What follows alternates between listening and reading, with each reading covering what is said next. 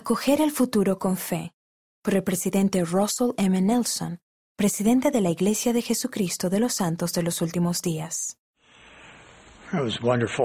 Eso fue maravilloso. Esta ha sido una noche inolvidable. Mis queridas hermanas, me siento honrado por estar con ustedes hoy. Durante estos últimos meses han estado a menudo en mis pensamientos. Ustedes son una fuerza de más de 8 millones de personas. No solo tienen la cantidad de personas, sino también el poder espiritual para cambiar el mundo. Las he visto hacer precisamente eso durante esta pandemia. Algunas de ustedes se encontraron de repente buscando suministros escasos o un nuevo trabajo. Muchas impartieron clases individuales a niños y estuvieron al pendiente de vecinos. Algunas recibieron a sus misioneros en casa antes de lo esperado, mientras que otras transformaron sus hogares en centros de capacitación misional. Han utilizado la tecnología para conectarse con familiares y amigos, para ministrar a aquellos que se han sentido aislados y para estudiar ven, sígueme con otras personas. Han encontrado nuevas maneras de convertir el día de reposo en una delicia y han confeccionado millones de mascarillas protectoras.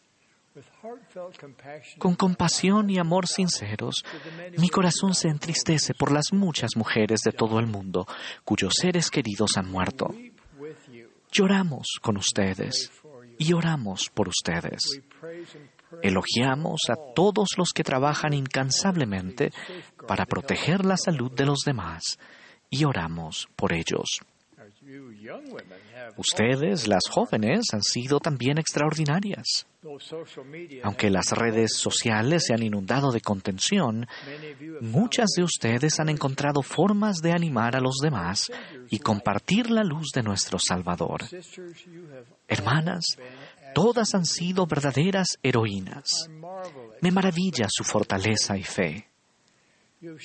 Han demostrado que en circunstancias difíciles siguen adelante con valor. Las amo. Y les aseguro que el Señor las ama y ve la gran obra que están realizando. Gracias. Una vez más, han demostrado que son literalmente la esperanza de Israel. Ustedes personifican las esperanzas que el presidente Gordon B. Hinckley albergaba en cuanto a ustedes cuando presentó La familia, una proclamación para el mundo hace 25 años en la reunión general de la Sociedad de Socorro de septiembre de 1995. Es significativo que decidiera presentar esa importante proclamación a las hermanas de la Iglesia. Al hacerlo, el presidente Hinckley enfatizó la influencia irreemplazable de las mujeres en el plan del Señor. Ahora bien, me encantaría saber qué han aprendido este año. ¿Se han acercado más al Señor? ¿O se sienten más alejadas de Él? ¿Y los acontecimientos actuales, cómo las han hecho sentir en cuanto al futuro? Hay que reconocer que el Señor ha hablado acerca de nuestros días en términos solemnes. Advirtió que en nuestros días desmayaría el corazón de los hombres y que incluso los mismos escogidos correrían el riesgo de ser engañados. Le dijo al profeta José Smith que la paz sería quitada de la tierra y que sobrevendrían calamidades a los habitantes de la tierra. Sin embargo, el Señor también ha proporcionado una visión de cuán extraordinaria es esta dispensación. Él inspiró al profeta José Smith a declarar que la obra en estos últimos días es de enorme magnitud. Sus glorias son indescriptibles y su grandiosidad insuperable. Ahora bien, grandiosidad quizás no sea la palabra que escogeríamos para describir estos últimos meses. ¿Cómo vamos a lidiar tanto con las sombrías profecías, así como con los gloriosos pronunciamientos sobre nuestros días? El Señor nos dijo cómo, con una seguridad sencilla pero impresionante. Si estáis preparados, no temeréis. Qué grandiosa promesa. Es una que literalmente puede cambiar el modo de ver nuestro futuro. Hace poco escuché a una mujer con un testimonio profundo admitir que la pandemia, combinada con un terremoto en el valle del lago Salado, la habían ayudado a darse cuenta de que no estaba tan preparada como pensaba. Cuando le pregunté si se refería al almacenamiento de alimentos o a su testimonio, sonrió y dijo, sí.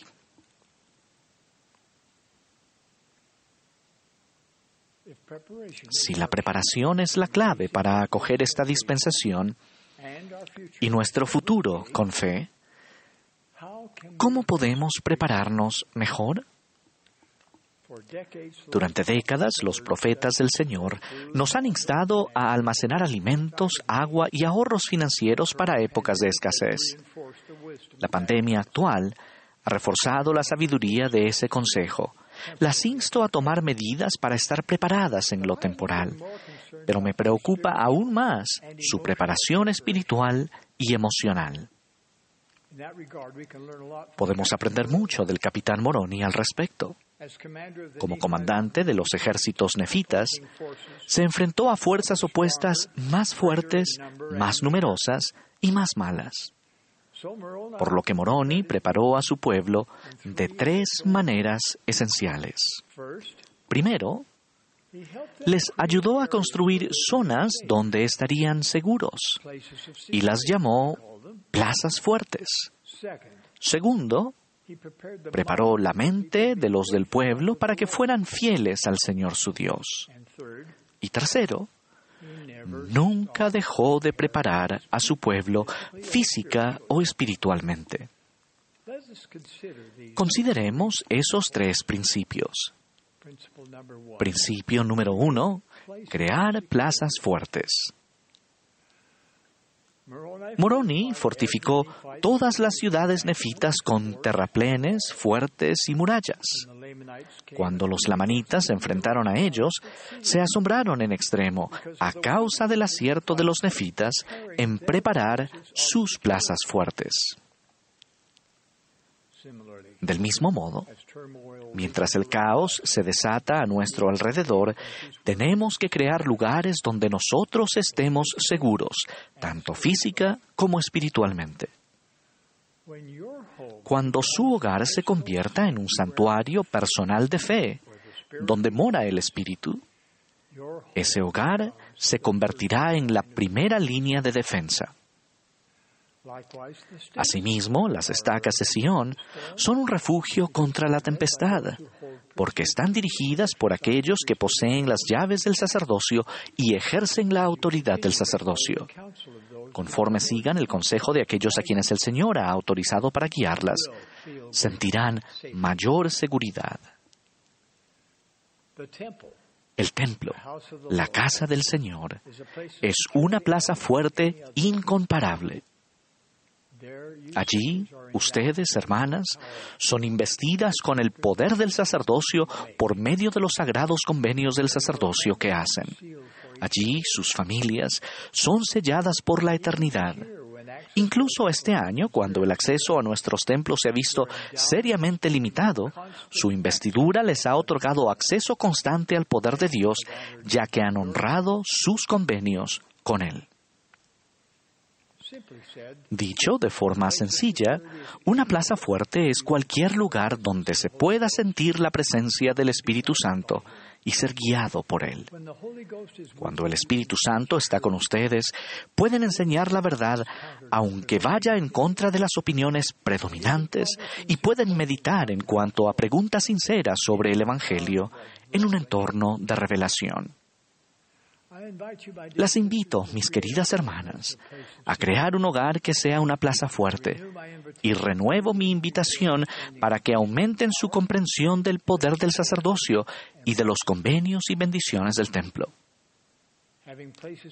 El disponer de plazas fuertes a las que puedan retirarse las ayudará a acoger el futuro con fe. Principio número dos.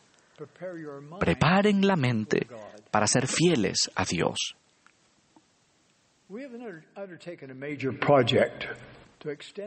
Hemos emprendido un importante proyecto para extender la vida útil y la capacidad del templo de Salt Lake. Algunas personas cuestionaron la necesidad de adoptar esas medidas extraordinarias. Sin embargo, cuando el Valle del Lago Salado sufrió un terremoto de magnitud 5,7 a principios de año, este venerable templo tembló tan fuerte que la trompeta de la estatua del ángel Moroni se cayó. Así como los cimientos físicos del templo de Salt Lake deben ser lo suficientemente fuertes como para soportar desastres naturales, nuestros cimientos espirituales tienen que ser sólidos. Entonces, cuando los terremotos metafóricos sacuden nuestra vida, podremos permanecer firmes e inmutables a causa de nuestra fe.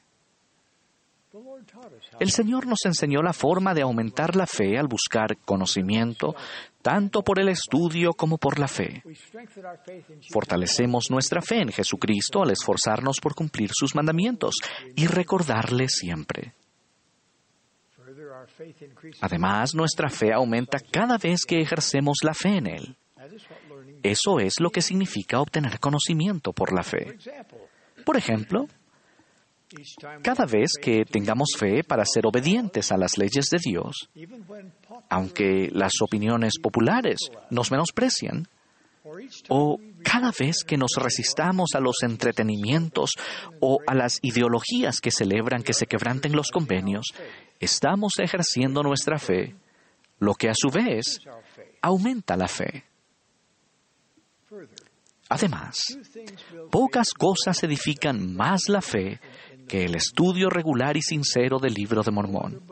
Ningún otro libro testifica de Jesucristo con tanto poder y claridad. Sus profetas, inspirados por el Señor, vieron nuestra época y seleccionaron la doctrina y las verdades que más nos ayudarían. El libro de Mormón es nuestro manual de supervivencia en los últimos días. Por supuesto, nuestra máxima seguridad se produce cuando nos unimos al Padre Celestial y a Jesucristo. La vida sin Dios es una vida llena de temor. La vida con Dios es una vida llena de paz. Esto se debe a que los fieles reciben bendiciones espirituales. El recibir revelación personal es una de las más grandes de esas bendiciones. El Señor ha prometido que si podemos, podremos recibir revelación tras revelación. Prometo que al aumentar su capacidad para recibir revelación, el Señor las bendecirá con mayor guía en su vida y con dones ilimitados del Espíritu. Principio número tres. Nunca dejen de prepararse. Incluso cuando las cosas iban bien, el capitán Moroni continuó preparando a su pueblo, nunca dejó de hacerlo, nunca se dormía en sus laureles. El adversario nunca deja de atacar, así que nunca podemos dejar de prepararnos. Cuanto más autosuficientes seamos, temporal, emocional y espiritualmente, más preparados estaremos para frustrar los incesantes ataques de Satanás.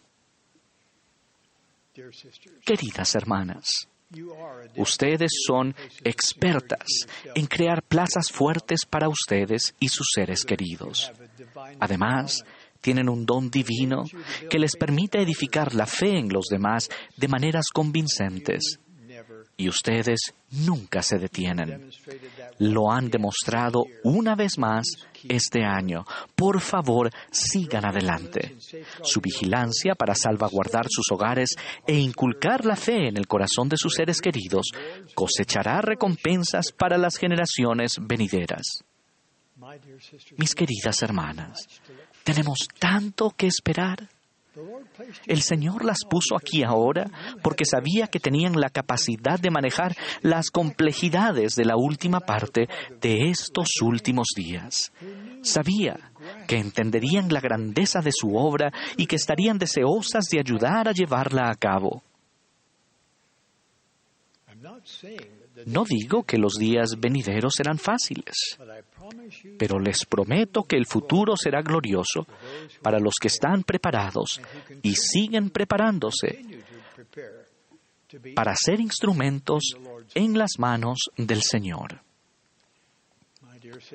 Mis queridas hermanas, no simplemente soportemos esta época actual con resignación. Acojamos el futuro con fe. Los tiempos turbulentos son oportunidades para que prosperemos en lo espiritual. Y en ellos nuestra influencia puede ser mucho más penetrante que en tiempos más tranquilos. Les prometo que a medida que construyamos plazas fuertes, preparemos la mente para ser fieles a Dios y nunca dejemos de prepararnos. Dios nos bendecirá, Él nos librará, sí, de tal modo que hablará paz a nuestras almas y nos concederá una gran fe y hará que en Él podamos poner la esperanza de nuestra liberación. Si se preparan para acoger el futuro con fe, estas promesas se cumplirán para ustedes. Testifico de ello y expreso mi amor por ustedes y mi confianza en ustedes. En el sagrado nombre de Jesucristo. Amén.